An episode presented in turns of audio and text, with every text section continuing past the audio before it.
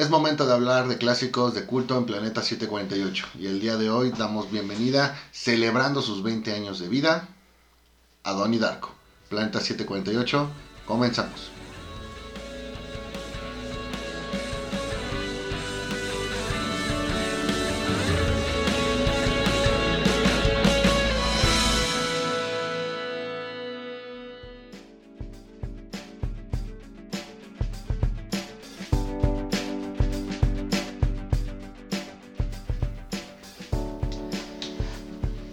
¿Qué onda, onda? Otra vez nosotros en su programa Planeta 748.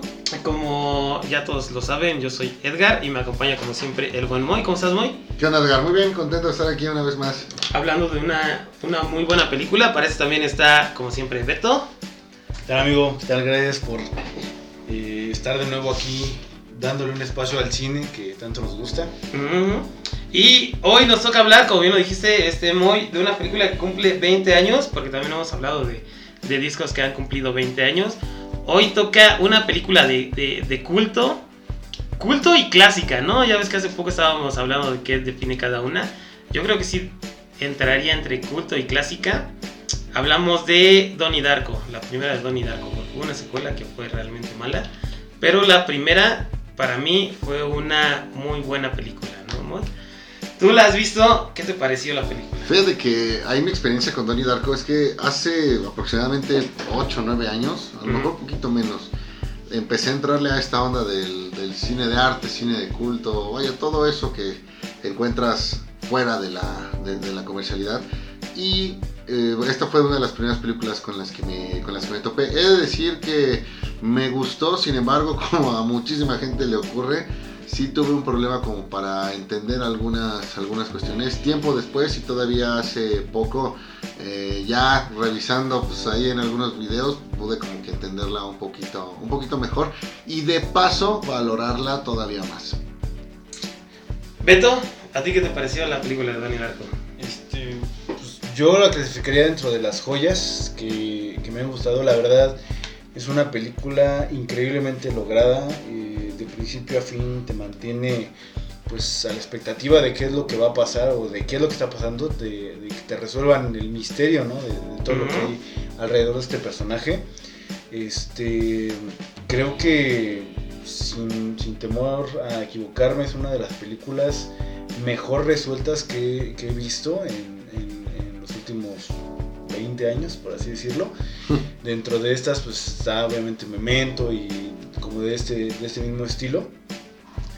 Eh, ¿por, qué, la considero tan buena? Creo que igual, al igual que Moy, yo la vi hace ya algunos años también y como que no tenía esta, ¿cómo te este, este amor a lo mejor por el cine que tengo hoy en día. Yo veía las películas y pues realmente las disfrutaba, pero pues no las analizaba tanto.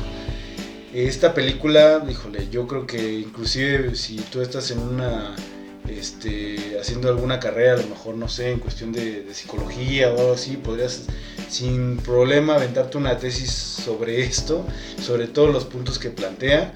Este, se va de, temas así normales como la vida y la muerte hasta tocar temas complejos como viajes en el tiempo, este, bucles temporales, este, cuestiones la verdad un poquito más complejas que a lo mejor yo, yo he visto que mucha gente dice, no, pues es que la gente que, piensa que, que ha visto cine de culto es porque solamente ha visto Donnie Darko. Yo a esa gente les diría, pues sabes que es una de las películas que tienes que ver, sí o sí, si te gusta el cine de culto, porque de verdad no, no, no alcanzo a recordar alguna película que me haya dejado con ese sentimiento. Le platicaba aquí a mi buen amigo Moy que apenas hace poquito la volví a ver y este inclusive al final me llegó a sacar acá unas lágrimas, no, no porque sea muy sentimental, sino porque de verdad la historia, si tú la analizas de, de otro modo y sumado a esta canción tan famosa que se hizo desde que salió la La de película, Mad World. la de Mad World, este, juntos es una bomba al final que si logras entender el mensaje de la película, de verdad te, te- llena de este sentimiento, ¿no? Sí, pues fíjate que, eh, bueno, para empezar, la, la película, como sí este, ya dijimos, tiene este, 20 años que, que cumple hoy. Fue de las primeras yo que vi de, de, de Jake Gyllenhaal. y creo que todo en esa película llega a ser este, demasiado, demasiado bueno. Las actuaciones que da Jake Gyllenhaal, su, su hermana Maggie Gyllenhaal, este, inclusive sale Seth Rogen, este, el, el hermano de, de, de iCarly también sale en esa película. Ajá, creo que todos actúan muy bien y lo que me gustó mucho fue que el guion sí es lo que tú esperas de una película enfocada mucho en los personajes, o sea, como que si bien este la, la temática es sobre este bucles en el tiempo y, y ya ves que, que Donnie Darko se obsesiona con los, los, los, este, los hoyos temporales y todo eso, este es, eh, es muy fuerte dentro de la caracterización que le dan a, a, todos los personajes, ¿no? O sea, los, los personajes son los que llevan toda la película sin, sin demasiada acción. Este sí vemos ahí cómo se cae el, el, el, el ¿cómo se llama? La turbina. La turbina de, de, del avión y todo eso, pero eso queda como de lado y se enfoca más en el desarrollo del personaje. Algo que es muy raro ver en las películas de que, que son un poquito más comerciales, ¿no? Donde se enfoca tal vez en la acción, en, en, los viajes en el tiempo. Eso se enfoca en cómo Donnie Darko vivió todo eso y cómo va evolucionando como un personaje hasta que, si es un poquito predecible al final, tal vez no es el, el, el final más épico que haya de cualquier este, película, pero al final cuando él este, sabe que se tiene que, que, morir con, el, con, con, la turbina este, para restablecer este, el tiempo, su, su, línea temporal, este, lo que más llama la atención es cómo llegó hasta ese punto, ¿no?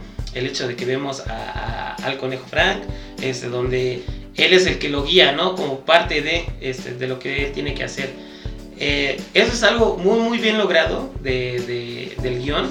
Creo que ese sí es un, un, guion demasiado perfecto para una película que no sabe si es un drama, si es este, de ciencia ficción, este, si es de acción. Eso es a mí lo que lo que más me gustó, ¿no? Y toca temas, pues, este, un poquito más profundos de los que se ven, este, venido tocando desde, de, de, desde mucho antes, ¿no? O sea, el hecho de que el, eh, el motivador que tiene, este, pornografía infantil en su casa, que Donnie es el que lo encuentra, eh, ¿cómo es eso que sí se lleva bien y el, el guion sigue avanzando de una manera natural? O sea, no es algo como con otras películas que necesitas algo muy forzado, para que el guion siga en, en, eh, en marcha.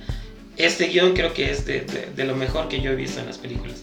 Y sí es una historia de, de culto porque no tuvo la, la, aceptación que tuvo en su momento cuando salió, este, pero cada que la ves creo que te deja pensando. Eso es lo que, como bien lo dices, muy una, una, una cita de culto te debe dejar pensando. Y creo que esta lo hace muy muy bien. Este, de los personajes, ¿a ustedes cuáles fueron los que, les, los que más les gustó? Ahí fíjate que antes de pasar de los personajes sí quisiera compartir un poquito. Creo que eh, es una película a pesar de, alto pensamiento, ¿no? Tú lo mencionaste, deja ahí pensando varias cosas. No te sabría decir si se trata de una película de ciencia ficción o si se trata de un drama adolescente. Creo que la película está tan bien planeada que logra llevar ambas a la par con un resultado al final bueno. Entonces, considero también que si en su momento no le fue muy bien, quizá es porque revisas lo comercial de muchísimos actores que están ahí. Más allá de ser quizá los primeros pasos realmente fuertes de los hermanos Gyllenhaal, el hecho de que cuentes por ahí con un Seth Roger, cuentes con un Ashley Tisdale, uh -huh. que cuentes con, principalmente con un Patrick Swayze y una Drew Barrymore, pues sí te hace decir, oye, güey, pues que aquí tienes actores que pueden ir a cualquier película que genere todo el ingreso y, y, están, y si están aquí es porque también se esperaba como que cierta respuesta. Me parece que el hecho de todas las dudas que genera a través de este tema de los agujeros de, de gusano es lo que termina logrando que una, que, que, que una fase, una uh -huh. parte de la, de la gente la voltee a ver, ¿no? Para ver cómo es que lo termina, lo, lo, lo termina trabajando. Creo que sí, eh, justamente si no estás muy familiarizado con estos conceptos, podrían ahí llegar a surgir todas tus, tus dudas, pero una vez que ya vas haciendo todo ese match con la película, entonces ya entiendes cómo va saliendo y el viaje en el tiempo, el agujero de gusano, termina siendo un complemento para esta bonita historia, historia de amor. Entonces, sí, creo que está muy bien llevada ahí. Y por el tema de los personajes, eh, de igual forma, no te podría decir que hay alguno que esté bien o esté mal, no. Me parece que todos están planeados, están modelados para realizar la función que requiere esta película, que como ya dije, está bien planeada. Beto. Sí, mira, fíjate que hablando de esta cuestión de los personajes, hay muchas historias que inclusive no, no, me dejarán mentir de los últimos años.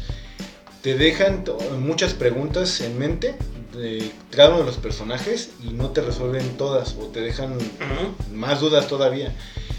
Al, al inicio de, de, la película y, este, cuando te empiezan a plantear toda la situación de Donnie Darko y todo eso, como su familia y todo, pareciera que pues, es una historia normal, típica de una familia con problemas después desarrollan un poco el personaje de Donnie Darko que sabes que tiene problemas de esquizofrenia.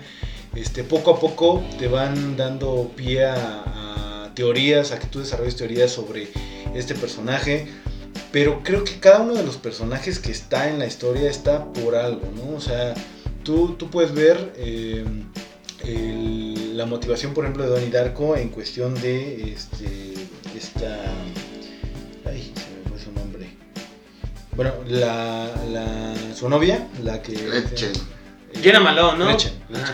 Que bueno, ese no era su nombre, se lo cambió, pero en la película, ya no, recuerdo cuál era, pero, este, a final de cuentas son motivadores de lo que detona toda la parte de la historia. Te plantean este conejo Frank que no sabes si es una alucinación de Donnie Darko, si es... Porque dejó de tomar sus medicinas. Exactamente, entonces tú sientes, y creo que eh, es donde te plantean un giro de tuerca al final que funciona perfectamente para cerrar todo, así como Donnie Darko, como comentaste amigo, cierra todo este bucle, también la historia cierra completamente, no te deja ninguna duda de cuál era la relación con sus papás, de cuál era la relación con sus compañeros y con la con este con Gretchen, Gretchen, Gretchen, Gretchen. este eh, con todas las personas con las que él convivía, con la psicóloga, entonces es, es, una película que de verdad cada, cada punto está muy bien pensado, muy bien estructurado. La parte de Patrick Swayze de cómo se manejan estos valores, me, me, fascinó mucho la, la escena donde este, les estás diciendo así como de, es que estás del lado del miedo o del lado del amor. Y se para Donnie Darko y le dije, es que no es así, o sea, la vida no es así de, de blanco-negro, no hay matices y este, no puede estar de, de, completamente de un lado que al final de cuentas tú ves a su familia, su reacción, y realmente no es de, puta, mi hijo tiene un problema, sino que lo entienden y dicen, sí, o sea, tiene su individualismo y defiende sus valores, ¿no? Y es, y es por eso que pues también es como es, que al final de cuentas están preocupados también por el hecho de lo que está viviendo él en su momento. Y creo que, eh, como les digo, cada, cada escena, o sea, está muy bien pesada, te lo dejan ahí ver para que tú al final y les, eh, digamos que juntes todas las piezas armes de rompecabezas y digo, ah, sí, de eso estaba hablando. Hay mucha gente que se le hace complicado, que dice, no, es que sabes que esta parte como que a lo mejor no me quedó muy, muy, muy clara, no lo sé. Este, yo creo que no es tan complicada, sino más bien es como que tú mismo vayas haciendo tu propio hilaje de todos los, los, guiños que te están dando. Tomando como referencia, por ejemplo, el de la parte donde está en el cine y llega el conejo, se quita la máscara y traigo en el ojo que momento no ves qué es, ¿no? Y al final te explican el por qué el personaje está así, ¿no? Entonces, creo que no deja nada a la deriva, no te deja dudas de decir era una alucinación de él, o sea, te lo plantea muy bien y tú al final sabes cuál es eh, o el motivo de que Donnie haya hecho eso y en qué terminó la historia realmente, ¿no? Sí, eh, creo que aquí este Jake Gyllenhaal es un es un muy buen actor, ¿no? Siempre este. Me gusta verlo en, todas sus películas, ¿no? Tal vez en la de. Donde se, se, eh, el mundo el día después de mañana. Como que fue un poquito más flojo, ¿no? Pero de ahí en fuera estuvo también con, con, este, la, actriz de Gretchen en, Animales Nocturnos. Este, tiene muy buenas este, películas. Esta no es la excepción, creo que es uno de sus mejores papeles. le, le quedó... Realmente cuando tú ves a, a, Jake actuar como Donnie, sí, lo, sí se lo compras, ¿no? O sea, como que sí lo ves como el adolescente con problemas de esquizofrenia, que, que se olvidó tomar sus pastillas y que empieza a tener todo este tipo de aventuras, ¿no? Cómo se va metiendo poco a poco en, este, en los viajes en el tiempo, la esta escritora con este, sus libros, todo eso. Eh, sí se lo compras. Eh, todos los personajes creo que sí están bien estructurados, no hay ninguno forzado. Eh, sobre todo el, la parte de Frank, creo que es una de las partes más importantes y uno de los pilares más fuertes de, de, toda, la, de toda la película, que es el que actúa como que la, la conexión, ¿no? Entre, las, entre lo que le pasa a Donnie con su línea temporal. Eso es algo que, que pocas veces se ve en otras películas, ¿no? O sea, solamente, no sé, por ejemplo, en, en otras de, de, viajes en el tiempo, con diferentes líneas temporales, que siempre es un objeto inanimado, ¿no? Un, carro, este, unas partículas este, en, las de Marvel. Aquí es un, personaje que, como bien lo dices, no sabe si sí en realidad es real o no. Es lo que le da la continuidad entre una y otra línea temporal. Hay hasta el momento pocas películas que yo he visto que se hagan de esta misma manera. Es por eso que creo que todos los deberían de ver por lo menos una vez en su vida. Dejando de lado que si le entiendes a la primera o no, pues no hay pedo, vuélvela a ver dos, tres, cuatro veces. Siempre vas a encontrar algo diferente. O ve el resúmenes en YouTube, esos ya traen el final explicado. Pero eh, eh, es que creo que el punto aquí es el que te deja pensando, ¿no? El que tú también crees tus propias este, ideas, tus propias este, teorías, o que tú empieces a entrelazar cómo fue que, que, se dieron las situaciones dentro de la película, ¿no? Eso es algo muy, muy interesante y que, que todo el cine lo debería de estar haciendo, ¿no? El que te deje algo más del, con lo que te llegaste, ¿no? O sea, que no nada más llegues, este, veas acción, acción y te salgas así del cine, ¿no? Sino que este, salgas y que te quede pensando, pues, cómo se dieron todas las cosas, ¿no? La quiero volver a ver. Eso es tal vez eh, lo que le hace falta a muchas películas del día de hoy, que no tienen ese valor de, de volverlas a ver, sino que pues este, le entiendes a la primera, es pura acción, este, o es de miedo, y con una, con una vez que la veas ya puedes este, entender toda la, la, trama. En este caso, con las películas de culto no, porque si las tienes que volver a ver, y encuentras pequeños detalles que tal vez no viste la, la vez anterior, pero que cada que la vas viendo le puedes dar un poquito más de sentido a toda la historia. Eso es algo que a mí me gusta demasiado en el cine que se ha visto, no sé, con este, como yo lo dije, con la de animales nocturnos, inclusive con una de 12 monos, que vas este, empezando a ver ciertos detalles y la puedes volver a ver y encontrar otros detalles sin, sin, sin volver a ver la misma película, ¿no? O sea, siempre vas a ver algo diferente y eso es algo que todo el cine debería de estar haciendo en estos días, ¿no? Ya este, falta algo más así que, que tal vez es lo que intentó hacer Christopher Nolan con la de Tenet pero pues este, no tuvo la, la suerte, ¿no? Al igual tal vez se convierte en una de culto en algunos años, pero pues habría que ver, ¿no? ¿Ustedes qué piensan? No, pues comparto, totalmente de acuerdo. Creo que es una manera distinta, muy particular de atacar el, cine de viajes en el tiempo. Este punto que menciona acerca de que siempre se trata de, un objeto en particular que te está ayudando a realizar el, viaje como tal, es yo creo que muy muy acertado. Todo el mundo lo hace y aquí el hecho de tomar algo que incluso pues, la, la misma ciencia realmente considera una posibilidad, pues ya le da como que un, mayor valor.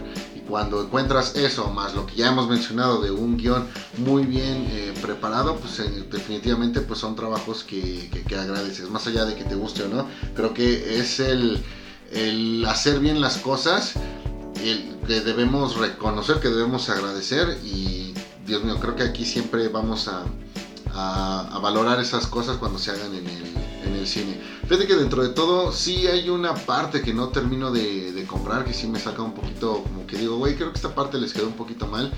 En la parte cuando la turbina cayó a la casa la primera vez que la familia de Donnie está con que, pues, güey, cayó en el cuarto de Donnie, pues Donnie está, está ahí adentro, sí creo que hace falta como que demasiada eh, actuación, porque no ves a la familia desesperada por saber qué pasó con con Donnie, nada más están como que si él espera de, pues, güey, ya díganme si se murió o no, o sea, pues, que qué show, o sea, no, ves esa, esta desesperación. Imagínate cualquier caso, un, accidente que esperemos no pu- pueda le, le, pueda ocurrir a, a algún familiar, a algún amigo.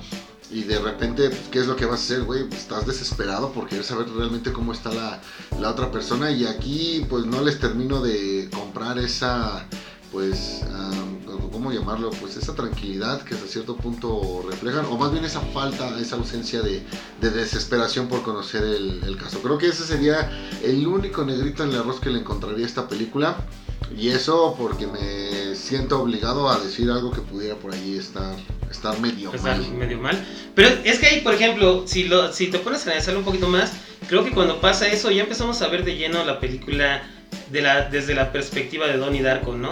Y tal vez no es que sus padres no hayan sido lo suficientemente cariñosos o preocupados para, para ver a su hijo, sino que él este, es así como ve o como percibe el mundo, ¿no? O sea que como él es un, un adolescente que tiene problemas, que tiene algo así, este, no se le, él, él mismo no se da la importancia que tal vez le dan los demás, ¿no? Es, te digo, es algo que, que empiezas a ver cuando la vuelves a ver, cuando una, dos, tres veces, que tal vez es, lo deja a tu interpretación.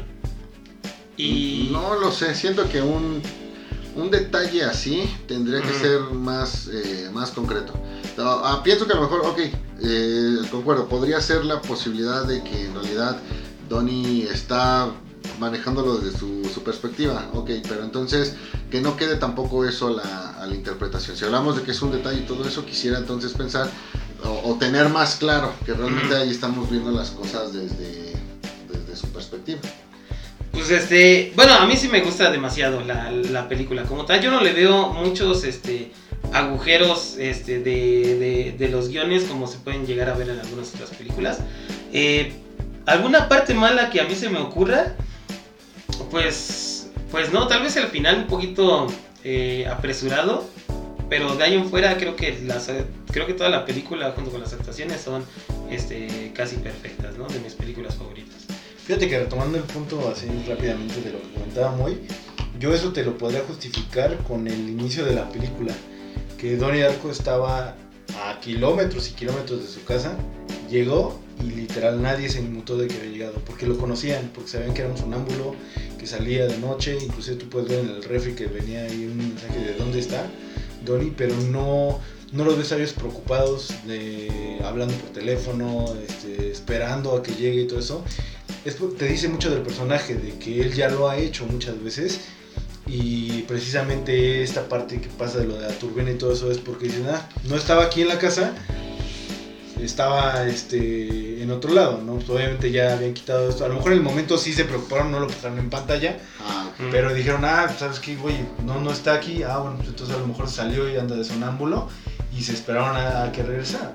Sí, no, y como lo dije, nada más fue el negrito en el arroz. No es que esto venga a echar abajo y de repente a Donnie Darko denle una pésima calificación. No, no, las películas de Marvel están, esos son de mayor sentimiento y por eso No. son mejores. No, no, no, para nada, no. Y, y fíjate que hay algo que no hemos comentado y yo creo que es base para esta película y es el score y la música.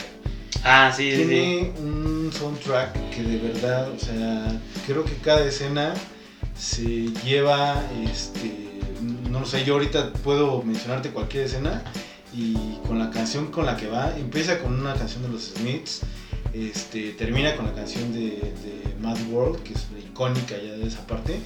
Pero a mí me llamó mucho la atención la parte donde está presentando su hermana en el festival con esta canción de Duran Duran. Mm. De hecho, apenas publiqué en mi página de Facebook, Melomaniacs, ahí sí Ese Este, grupo está muerto, güey. Duran Duran. No, no, no, tu grupo de Facebook. Bueno, este, sí como que te, te deja muy enmarcada la, la, la escena, ¿no? O sea, creo que no sin forzadas las canciones, van con la historia. Este, definitivamente creo, yo no le encuentro ningún pero a, a esta película. Este, creo que es el inicio de lo que nos iba a, a presentar Jake Gyllenhaal en unos años. Inclusive me recordó un poco, yo no he visto la película, pero pues obviamente Edgar y, y mi buen amigo Moya este, han visto la de Nightcrawler.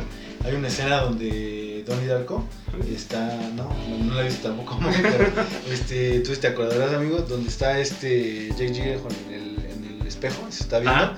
Hay una escena muy similar aquí en esta película de Donnie Darko y inmediatamente me remontó y dije, esto es como si estuvieras viendo el pasado del personaje de, de, de Nightcrawler. The Nightcrawler.